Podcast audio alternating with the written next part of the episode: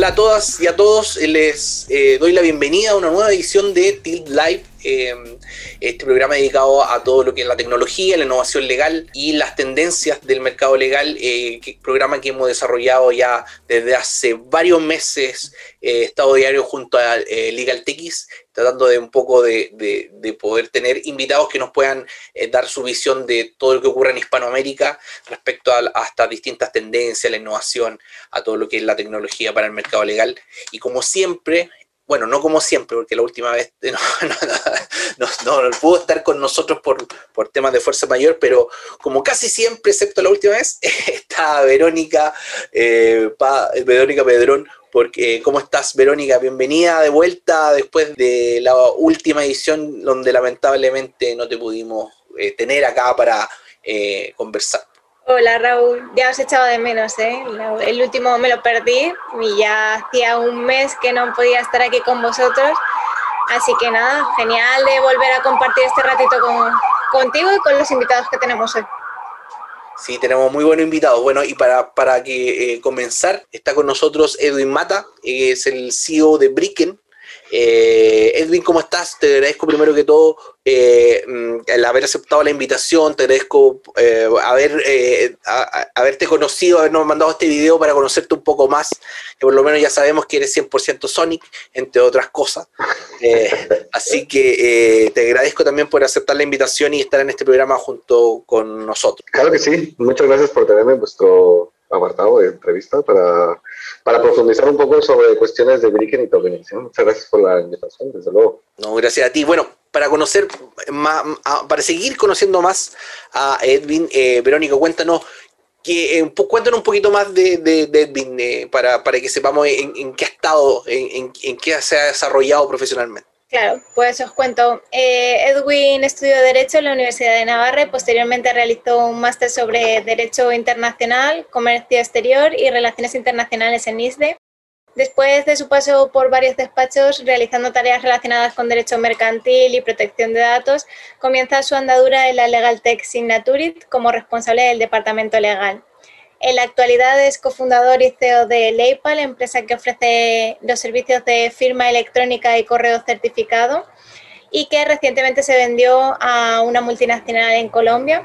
También es CEO y cofundador de Bricken, como comentaba Raúl, que es una fintech startup que utiliza la tecnología blockchain y además es partner del ALSP Atolon Low. Por otro lado, también ha sido consultor en Bocado Ventures, una empresa de consultoría y creación de empresas colectivas descentralizadas, y profesor en materias como Legal Tech, Derecho de las TIC, Startups, Blockchain y Compliance en distintas organizaciones como ICAD o el CEU. Así que nada, nuevamente bienvenido eh, Edwin, estamos encantados de poderte tener hoy con nosotros. Bueno, no le demos más descanso a Edwin, ya eh, eh, pues partamos preguntándole todo lo que tenemos preparado, esta batería de preguntas que tenemos. Exacto, pues empezamos por la primera, la fácil. ¿Quién es Edwin Mata? ¿A qué se dedica y cuál es su objetivo profesional? Menos mal que es la fácil, ¿eh? Porque... Eh, bueno, básicamente empecé en esta andadura como abogado,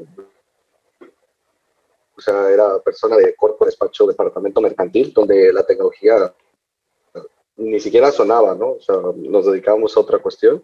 Y no fue a través de, de un cliente que empecé a analizar datos y me tuve que meter en protección de datos, me tuve que especializar porque era un pequeño despacho y bueno, pues ahí teníamos que todos tirar para adelante, ¿no? Y básicamente, nada, me empecé a... Siempre he sido desde pequeño muy tecnológico, pero bueno, no he sido nunca un developer o coder, pero siempre he estado muy ligado a utensilios tecnológicos, ¿vale? Y con, con eso, eh, el llegar a, todo esto, los datos me, me, llevó a empresa tecnológica, luego a startup y luego ya a creación de, de, lo mío. Pero básicamente me ha servido muchísimo la andaduría como abogado para poder discernir entre los dos mundos, ¿no? que no son tan separados. La tecnología y la abogacía pueden estar muy cercanos. De hecho, hay muchas similitudes, ¿no? O sea, cuando escribes un contrato, el clausulado, cómo se puede hacer todo esto, las cuestiones, las plantillas, muchas veces es el mismo pensamiento que los desarrolladores eh, tienen, ¿no? Tienen todas sus cuestiones en, contenedores, etcétera.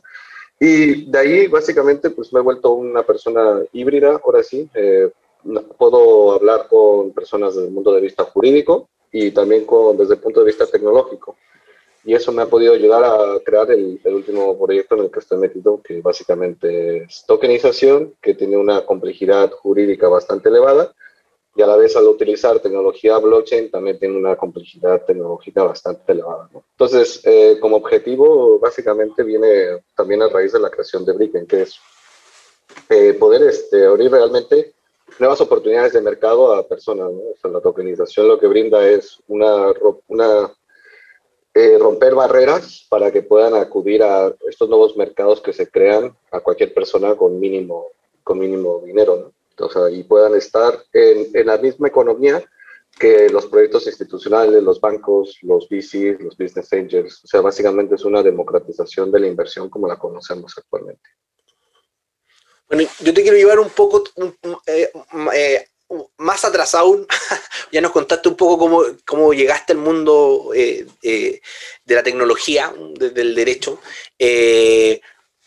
vamos a, más, más atrás cuando el pequeño Edwin estaba saliendo de la escuela, del colegio. Cuéntanos, ¿por qué te motivó a estudiar Derecho? ¿Por qué tomaste esa decisión en ese momento de, de la abogacía? Eh, de hecho, eh, empecé en la universidad haciendo un doble grado. O sea, de hecho no era mi, mi pasión. Mi pasión siempre era administración de empresas, la economía. Y había un grado que era una doble licenciatura, que era básicamente Derecho y Administración de Empresas, pero yo empecé entrando en Administración de Empresas y Derecho era como el plus con el cual decía, bueno, pues puedo hablar el mismo idioma de, bueno, puedo proteger la juridicidad de lo que quiera hacer o, o cuestiones.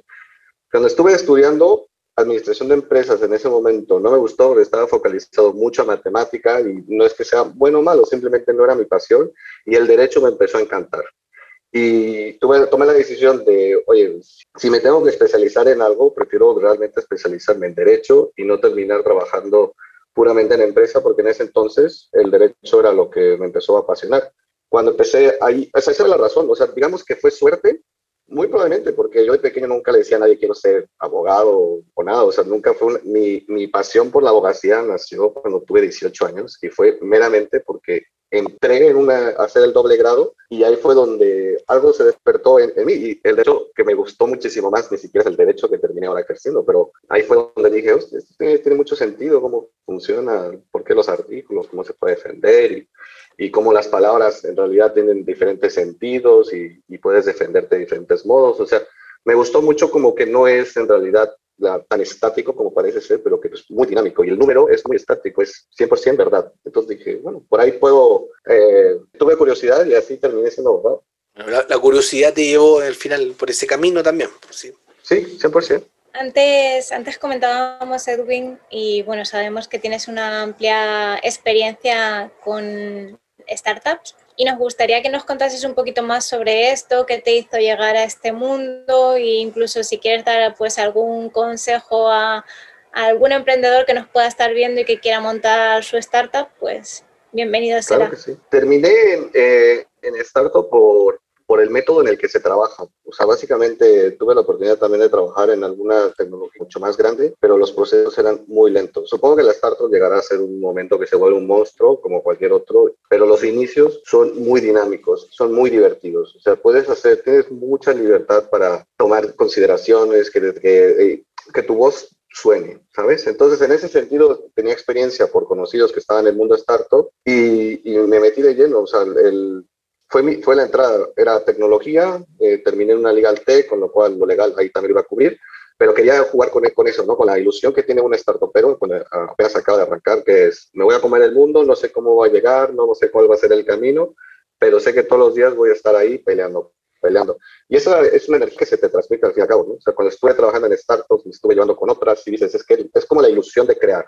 Y ahí es donde ya me quedé, porque dije, esta ilusión la quiero tener yo, y ahí fue cuando fundé ya mi primer proyecto y ahora mi segundo y no sé, no sé si pararé algún momento, pero esa ilusión de crear también te, te, abre mucho la cabeza, ¿no? Porque a veces las cosas parecen que son muy negras, pero le ves el lado positivo y vuelves a, a encaminarte, ¿no? Entonces, ¿cuál es el mejor consejo? Eh, nada, simplemente es, es un pensamiento contra uno mismo. O sea, la, lo que más surge es el miedo y la incertidumbre, pero si logras que eso sea algo positivo, entonces tienes medio camino, porque en vez de estar pensando de que no lo vas a lograr, empiezas a pensar, ¿cuándo lo voy a lograr? ¿O de qué manera lo voy a lograr? Entonces los problemas cada vez se vuelven a ser mucho menores. A mí este emprendimiento me ha servido también en mi vida personal, porque a veces pasan cosas donde yo digo, ya se acabó el mundo, no sé qué, y luego le das un poco la perspectiva y dices, ah, eso todavía no pasa nada. Entonces, supongo que el primer ejercicio es, eh, estas cuestiones que vemos negativas, darle el foco para que en realidad los usemos como partes positivas. Y, relacionado con, lo, con las startups, también está todo el mundo del emprendimiento. O sea, eh, eh, va, viene un poco también de la mano. Y, y hace algunos meses tú escribiste en, en, la definitiva un artículo que, que se llamaba Los abogados somos emprendedores natos que en realidad me, me costó mucho creerte, me cuesta todavía creerte esa afirmación. Así que realmente te lo pregunto nuevamente, ¿tú realmente crees que todos los abogados tienen esencia de emprendedor? Sí, ah, básicamente nosotros somos un género que nos enfrentamos al problema, a un problema constante. Siempre tenemos que dar una solución y tenemos que transmitir confianza. O sea, básicamente somos, estamos vendiendo nuestros servicios y la confianza es lo que genera una rentabilidad. Es, ese, ese, ese ahí a decir ese anuncio. Ese blog lo escribí porque tenía justamente en mi casa un amigo de México que era abogado. Y estuve analizando un poco cómo él generaba clientes, cuál era la perspectiva, cómo los... Y dije, pero si eres un emprendedor de la misma manera, ¿no? Entonces empezamos los dos a tener una conversación de que lo que yo estaba haciendo, él lo hace siempre, solamente que él no se llama emprendedor, él se llama abogado, pero la responsabilidad de que hacerlas bien las cosas lo tiene un, un ejecutivo de cualquier empresa, porque tu toma de decisión puede ser eh, catastrófica, pero también puede ser súper beneficiosa, ¿no? Entonces, el primer paso ya está ahí. Eh, luego, para cómo podemos captar nuevos clientes yo o como empresario, ahora es a través de generar confianza en el mercado. Un abogado capta clientes generando confianza en su entorno, que luego les van a traer nuevos clientes, sus familiares, lo que sea, entonces empieza a esparcir. O sea, hay muchas connotaciones de los dos mundos que dices, en realidad es que el abogado todo el día estamos, todo el día está emprendiendo. O sea, esa carga de decisión, responsabilidad, ver cómo se enfoca el problema, ver cuál es la solución, eh, ver cómo se genera toda la confianza en el cliente.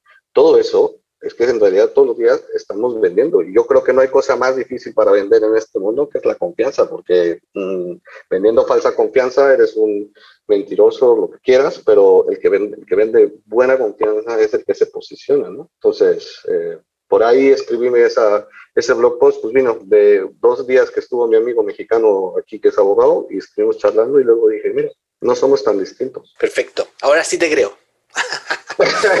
Para que pueda dormir tranquilo.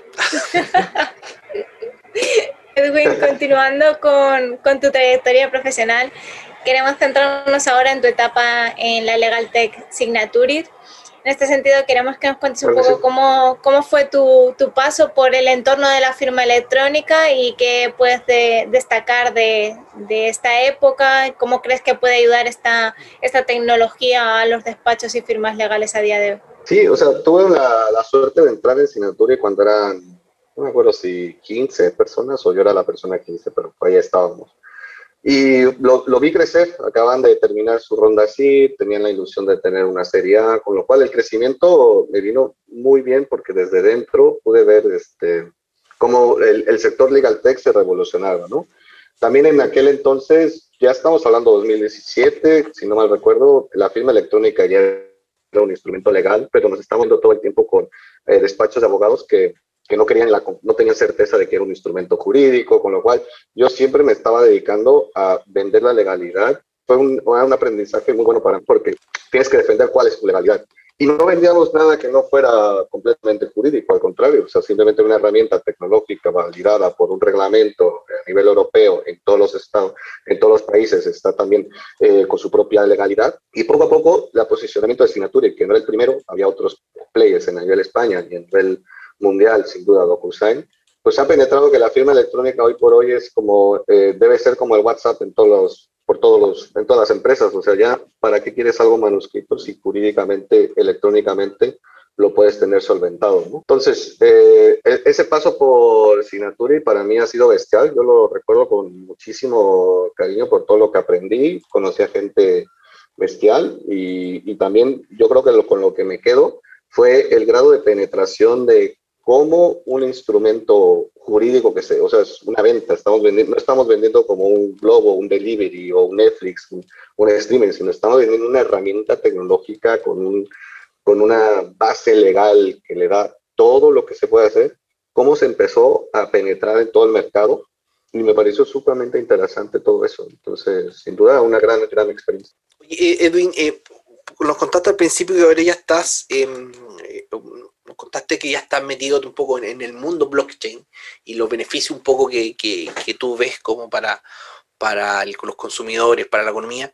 Em, ¿Cómo fueron tus primeros pasos en, en, entrar a, a trabajar en, blockchain? Porque estaba en otro tema que tenía que ver con tecnología, pero absolutamente distinto. Un poco el tema encriptación a lo mejor puede ser algo similar, pero cuéntanos cómo, cómo entraste, cómo llegaste al, blockchain. Eh, básicamente entré en el blockchain. Bueno, yo ya tenía algunos amistades que siempre me estaban hablando de Bitcoin 2013, 2014, ya no les... Bueno, yo era anti todo esto en un principio porque no le entendía la, cuál era la connotación, más que era puro tecnología 2017, eh, ya con Sinaturis tenemos un proyecto de, de, blockchain donde me dan las riendas para crear un, un producto de, innovación donde tenga firma electrónica, sellado de tiempo y que todo esté estandarizado en algún protocolo de blockchain. Y de ahí ya no salí, eh, básicamente de tener que estudiar cómo crear una nueva capa de negocio sobre lo que tenían para poder vender eh, empecé a estudiar ya diferentes cuestiones, ya no solo sobre cómo funciona la firma electrónica en blockchain, o el sellado de tiempo, o la ejecución de smart contracts. Eh, ya me empecé a ver este, todos los movimientos que estaban habiendo y, y, ya incluso a nivel social cómo se estaba cambiando la mentalidad de algunas personas que estaban entrando en blockchain, porque lo que buscan es la descentralización, la autonomía, la libertad. Entonces me, me empecé a rodear obviamente con muchísima gente en este género y, y, ahí fue donde, de hecho, uno de los cofundadores era, el, era con el que llevábamos el departamento de blockchain en Sinaturit y se volvió el cofundador, es el De, de Bricken. Y él y yo siempre estábamos eh, bueno, pensando de qué tipo de empresa que quisiéramos crear en blockchain, cómo lo quisiéramos crear. Y teníamos un amigo financiero, eh, entre los tres, conversación, vimos que la tokenización era el, el instrumento con el cual queríamos crear algo. ¿no? O sea, básicamente era, hay muchísimas verticales en blockchain, identidad soberana, eh, incluso para todas todo lo que se puede hacer de utility tokens, etc. Y nosotros vimos que la tokenización era, era lo que queríamos y todo viene a raíz de la conversación con mi amigo financiero, que también es co-founder, él y yo estábamos buscando siempre en el mercado cómo meter dinero en real estate para hacer flips, ¿vale? Entonces tuvo un momento que teníamos unos ahorros, queríamos entrar en todo esto y nos encontramos con alguna serie de impedimentos donde queríamos tener el 20% del, del, total, ya lo tenemos que tener efectivo desembolsado y luego el coste de no sé qué. Y, y nosotros estamos un poco de, bueno, pues hay que ahorrar más, pero en realidad era como, estamos perdiendo oportunidades de negocio cuando hay muy buenos players en el mercado, como VCs, families o bancos que compran esto como si fuera agua, ¿no? Entonces, eh, él y yo también estábamos viendo de, bueno, pues hay que invitar a nuestros amigos, a ver si quiere alguno entrar y pues hacemos una sociedad de tres, cuatro, cinco personas. No pudimos vender la idea como nosotros pensábamos porque estábamos aumentando en rentabilidad y, y, Manu, que es mi co-founder, pues tiene muchísimo más conocimiento estaba todo el tiempo con él. Entonces, y luego con Dario, y ahí fue donde dijimos, oye, y lo de la tokenización, esto no es partir un, un activo y agarrar eh, diferentes microinversores que como nosotros no hemos tenido acceso a obtener la misma rentabilidad que pudiera tener una persona que compra ese piso o los fondos de inversión o lo que sea. Entonces, todo este ejercicio a base de conversaciones fue la razón por la cual terminamos diciendo un día, eh, pues igual tokenizar es lo que, lo que nos ha llamado para, para profundizar. perfecto. Al final tuviste que hacerlo tú un poco para que funcionara tu, tu, tu idea.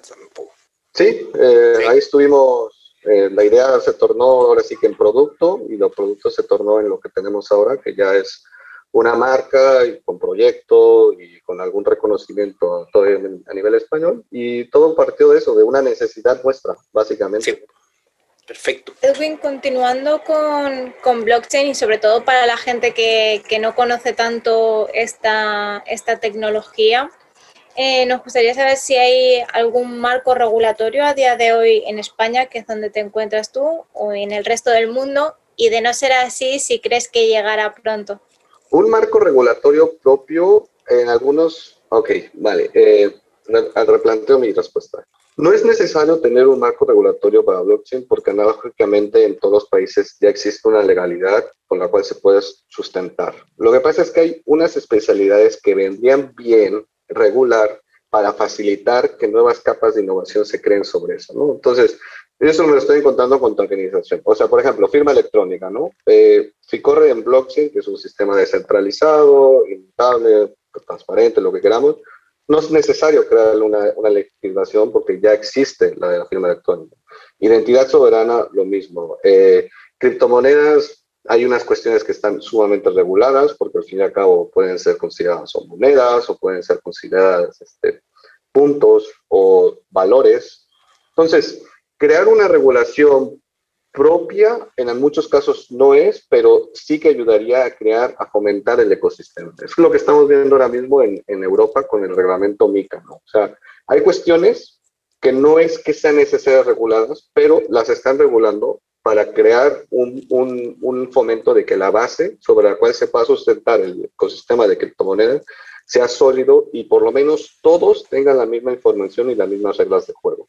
Entonces, eh, yo creo que la innovación de, a nivel regulación viene, tiene que ir paralela a la tecnología, ¿no? O sea, no puede ser que de repente, en muchos casos, nos veamos con una analogía de una ley de los 90, donde probablemente, no sé qué ese tipo de, de, de léxico esté, pero diga como, no, no, no, me gustaría dar un ejemplo, pero no me sale. Pero hay muchas leyes que sí están muy atrasadas en cuando se, cuando se, cuando se legislaron o se crearon el, el, ecosistema bajo el cual se era sumamente distinto. Entonces, no está de mal modernizar también muchas leyes porque todos los conocimientos y, y, cómo traccionamos como personas han cambiado fundamentalmente durante los últimos 20 años. Entonces, síntesis, eh, legislación propia eh, 90% de las veces no es necesario, pero sí que es, podría ser el vehículo bajo el cual se fomenta este tipo de tecnología y se crean nuevas empresas, con lo cual llevaría a llevar nuevos empleos, este, nueva captación de, bueno, nueva generación de empleos, nueva generación de economía, etcétera. Perfecto. Y, y en, en, particular ya nos contaste un poco de cómo surgía Bricken, cuál era la necesidad que, que, que, que intentaste cubrir eh, o que era personal y que viste también la oportunidad. ¿Qué, qué, cuáles son los siguientes planes hoy en día de, de Brick? ¿En qué, cuál es, en, en, qué está el día de hoy y en qué esperan estar el, el, el próximo año eh, o, o el, los años siguientes? Básicamente ya ahora que tenemos, digamos, la tecnología para hacer lo que queremos hacer, que nunca es, y, o sea, nunca es perfecta, siempre hay que seguir renovando y ampliando, pero por lo menos lo que tenemos ahora es muy estable. Entonces ahora lo que, lo que estamos haciendo ya es generación de clientes, hemos emitido un security token de una empresa que se llama 02. Eh, hemos estado en el programa de aceleración de Startup Bootcamp en Lefebvre. Queremos crear todos estos nuevos gama de productos y tal. O sea, ahora viene realmente el momento donde la startup o crece o, crece o se muere. Estamos en esa vertical, ¿no? Porque los primeros meses o incluso el año o lo que sea, todo es eh, el, el llegar a este punto, ¿no? De agarrar tus primeros clientes, ver qué métricas tienes. Entonces, Ahora ya que hemos tenido todo para este punto, empezar a captar clientes, empezar a captar financiación y todo, ya es el make, el make it or leave it, ya no hay más. O sea, tenemos un planteamiento porque aquí sí me debe un consejo, nadie se debe casar con su startup porque eso es lo peor que puedes hacer. Es un negocio, si te sale bien, lo tienes que continuar, si ves que vas a tener pérdidas si no vas a poder continuar, lo tienes que matar, porque ahí es donde una persona puede morir como el capitán con su barco, pero eso lo vemos muy heroico en las películas y en la vida real es que te quedas sin nada y tienes que montarte de nuevo de todo. ¿no? Entonces, hay que tener cuidado con eso. Y en ese sentido, ¿dónde veo Bricken? Pues nada, eh, nosotros tenemos muchos proyectos que tenemos que lanzar ahora mismo, durante aquí hasta final de año, y también estamos hablando con fondos de inversión para, la, para levantar capital. Entonces, vamos a tener una radiografía en diciembre después de esta puesta en marcha durante 2021 y decidiremos si todo lo que hemos logrado significa que podemos subsistir o por el contrario, esto se queda como una anécdota del cual hemos aprendido millones y, y ya se verá cuál será el segundo paso. Objetivamente espero y todo indica que llegaremos a 2022, seguiremos. Pero mm, mi, mi, mi, pensamiento abogado siempre es, hay, eh, hay que jugar con el riesgo de, de determinada manera. Sí, bueno, mucha suerte en eso también, en ese todo nada. Exacto. Muchos éxitos, que sigas aguantando en 2022 y bien. Esperemos. Eh, lo has comentado así, lo has citado así por encima, pero queríamos profundizar un poco más en qué une este proyecto con, con Lefebvre. Lefebvre sacó su primera aceleradora, ¿no? Hay muchos tipos de aceleradoras en este sentido. Hay aceleradoras que se dedican a, fomentar a la, startup, a conseguir financiación, a crear su modelo de negocio, a estabilizarse, ¿no? Y Lefebvre es un caso, voy a decir un poco como el de Cuatro Casas, que antes lo mencionaron, y es un cuerpo de acelerador, donde una empresa con suficiente músculo se fija en algunas startups para aprender de la startup, pero para también ayudarle, ¿no? En ese sentido, eh, con Lefebvre estamos sumamente contentos con lo que nos hemos encontrado. Es su primera aceleradora y su enfoque realmente es aprender con la startup, pero también ayudarle a crecer, ¿no? O sea, es, en, en este sentido, algunas aceleradoras te cogen o equity o te, no sé, algunas tienes que incluso pagar, lo que sea, y Lefebvre realmente es, no te piden nada, más que le des acceso a la tecnología y te sientes a hablar con ellos porque ellos como estructura sumamente pesada, son más de 3.000 empleados, si no mal recuerdo, su foco de negociación está muy limitado. ¿Por qué? Porque su departamento de RD igual no es el más importante, porque lo más importante para ellos igual es marketing para captar clientes. Entonces, ahora mismo ellos ya no están tan posibilitados de poder innovar. Entonces, utilizan esto para saber qué nuevos modelos de negocio están creándose, eh, qué tipo de tecnología, cómo se puede llegar a nuevos clientes. Y lo están utilizando a nosotros pero no, no, yo no me siento utilizado en ningún momento, al contrario, me siento que podemos congeniar con ellos y nos están abriendo las puertas de mucho de su estructura y a la vez nosotros, de la nuestra, nuestra es súper pequeñita, pero es sumamente liviana y podemos estar cambiando de modelo de negocio constantemente. Ellos no. Entonces ahí viene el match perfecto. Entonces, nada, súper agradecido con los de Feria porque la sorpresa que me he llevado ha sido muy grata. Qué buena experiencia. Oye, eh, hay un tema que ha estado bien de moda, eh, eh, Edwin, que, es em, los tokens no fungibles o los NFT, con lo que, relaciona al, al, arte, a, objetos, incluso no objetos no, no materiales. ¿Qué opinas tú sobre, sobre eso? ¿Cómo, ¿Cómo lo has visto el desarrollo un poquito de, de este criptoarte que también Claro que sí, o sea, nosotros también estamos desarrollando nuestro módulo de NFTs por lo mismo. Hay un mercado sumamente eh, loco. O sea, lo que hemos visto este año, yo no lo he visto en ningún otro lado. O sea, un meme que se valga medio millón de euros es como, no tiene valor, pero es que la mentalidad de las personas está cambiando, ¿no? O sea, antes teníamos propiedad que era líquida, o perdón, que era ilíquida y era un activo tangible, pesado. Voy a colgar mi arte, voy a tener este coche, voy a tener esto, ¿no? Entonces, Ahora, las nuevas generaciones que nacen nativas digitales, lo que se han encontrado es que la propiedad que ellos quieren ya no tiene el mismo sentido que para generaciones. Yo soy joven, ¿eh? supuestamente, del 87, 33 años, pero me siento a veces viejo con la gente que estoy hablando de jóvenes, porque su pensamiento de propiedad ha cambiado completamente. Ellos sí sienten que cuando tienes un NFT en su poder, en su wallet, es su propiedad y es único.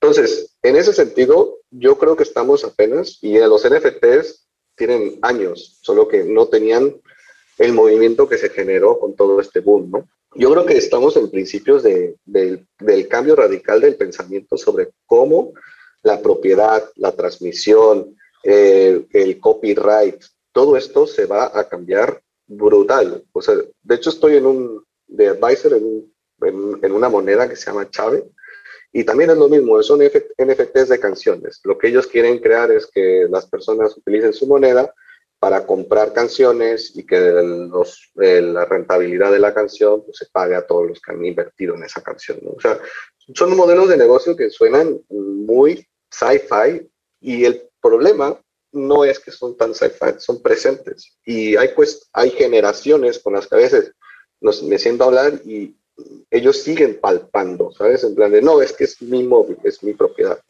Y luego, por el otro lado, con todas las nuevas generaciones que vienen, eh, todos saben de los 20 a los 25, o incluso de los 15 a los 25, todos saben que es Bitcoin, todos tienen ahora mismo Dogecoin, o sea, son gente que ha cambiado su forma de pensar brutal y son la gente que cuando en 5 o 10 años agarran posiciones de, de management, o sea, ya de gestión de empresa, obviamente va a cambiar también la empresa cómo piensa y los nuevos modelos. Entonces, lo de la NFT para mí es, es un boom, no solo ya que viene de blockchain, sino simplemente que lo, la gente, como entendemos la propiedad, va a cambiar tanto que no tengo ni idea de hasta dónde vamos a llegar con todo esto. No lo sabemos también. Habrá que esperar un poco para ver hasta dónde llega, de verdad. bueno, a no ser que alguien vea el futuro, así en ese caso, pues que nos lo cuente ya. Exacto. Eh, y por si fuera poco, después de todo lo que, lo que nos has contado en el día de hoy, sabemos que también eres, eres partner eh, de Atolón. Y para quien no conozca este proyecto, cuéntanos un poco más eh, qué es, qué hace y cuál es tu relación con, con el proyecto en sí. Sí, claro que sí. Los ALSPs, ¿no? O sea, ahora hay un, un cambio también de los despachos, de cómo ofrecen los servicios. Eh, yo no tengo nada en contra del servicio tradicional o, el, nuevo, pero a mí sí me ayuda que eh, poder trabajar en este nuevo servicio, donde yo no tengo que pertenecer a una estructura y solo soy llamado cuando me necesitan. ¿no? Entonces, en este sentido, que Carlos Guerrero, que es una persona que le tengo muchísimo respeto, me invitó y tuvimos una, una, una, super conversación donde me dijo que mi conocimiento en blockchain, si te llega un cliente muy especializado, podría yo pues, intentarlos ayudar. ¿Qué es lo que tiene la LSP? Que va por proyecto, ¿no? O sea, ya no es tanto la búsqueda de la minuta o, la atracción, sino simplemente eh, focalizar a nivel túnel. Es, esto es A, solo te cobro por A. Y luego hay otros servicios que se pueden crear arriba de la, pero por lo menos el cliente sabe que por lo que va es lo que va a obtener. Y es mucho más económico que las estructuras pesadas, por lo mismo, porque, por ejemplo, yo, yo no dependo de la estructura. ¿Cuál es mi perjuicio? Pues que no tengo salario, pero bueno, a mí me viene bien porque no tengo que depender, no tengo que responder, solo tengo que actuar cuando soy llamado. Entonces, tienes como diferentes microorganismos que tú te creas tu propio despacho per se por proyecto, ¿no? Entonces, necesito un fiscalista internacional, necesito el de blockchain, necesito laboral. Pues llamas a tres organismos que tienes, te creas el, proyecto, lo vendes y ya está, pero ninguno tiene tanta relación, que hay unos que están con salario y todo, pero es sumamente flexible a nivel eh, de oferta, ¿no? Entonces, eh, aquí en España ha habido ya dos casos de ALSPs que han irrumpido bastante, y Atolon pues, se fundó por Carlos Guerreros con esta visión, ¿no? Ser sumamente dinámico en la oferta y a la vez también ser sumamente cercano con el cliente, que hay muchos despachos que lo son y hay muchos abogados que lo son, pero que esta visión lo que quiere ser es muchísimo más eficaz y a la vez muchísimo más económica. Perfecto. Y, Edwin, para, para terminar nuestra, nuestra pregunta que siempre le hacemos al cierre a todos nuestros invitados, y ya te agradezco también por, por haber estado hoy día con nosotros, es eh, ¿dónde te ves tú, Edwin, en el futuro? Eh, ¿Cómo te ves tú? Eh, ya en, la, en, el video que, que, grabaste nos decías que querías saber si habías tokenizado el mundo, si querías, tenías que saber algo del futuro. Pero ¿dónde te ves tú en el futuro más inmediato, en los próximos cinco años? En los próximos cinco años, de corazón espero que todavía siendo el CEO de Brique, eso significa que eh, hemos continuado. Y si por X razón durante el camino no soy, me veo en, esta modalidad. Eh, en otra startup, eh, siendo dinámico, incluso de advisor en algunas cosas. Eh, yo por esta vez que decir, ya no me veo en, en, modo salario, trabajando para alguien, ya no es creo que lo mío. Creo que cuando también emprendes te das cuenta que generar dinero es sumamente complicado pero tampoco lo es. O sea, hay muchas posibilidades de poder tener generación de dinero, solamente es enfrentarte, ¿no? Entonces, en este sentido, en cinco años me gustaría estar sentado aquí hablando todavía de Bricken, pero ya en otro, en otro nivel, en el sentido de que sí, Bricken ha organizado el mundo, ahora somos startup, entonces mi ilusión es poder ya decir Bricken lo ha logrado, este, nuestros proyectos, estas organizaciones, ¿no? Y si no es así, pues listo, bueno, esperamos que en cinco años más estés como keynote speaker en, en el, en el TED Live Summit que vamos a organizar en Nueva York en cinco años más. Perfecto. Lo firma ya. Sí, ya, ya, lo firma electrónicamente. No hay problema, no hay problema. Eso significa que todo no fue bien, al menos. Eh, eh, estamos, mira, así se empieza, ¿no? Hay un inicio siempre. No hay problema. Eh, en el Hotel Plaza, obviamente, de Nueva York. obviamente. Eh, bueno, Edwin, te agradezco por tu tiempo, por tu buen humor, por, por, por todo, eh, por tu buena disposición para poder participar en este programa Till Dive que, que nosotros hacemos quincenalmente en conjunto de Estado Diario y Legal TX y, y gracias por, por, nada más de darte las gracias por, por, por estar a, compartiendo estos momentos con nosotros. No, al contrario, muchas gracias por, por tenerme, ha sido muy entretenido. Así que nada, agradecerles a vuestro, vuestra disposición por escucharme hablar a mí.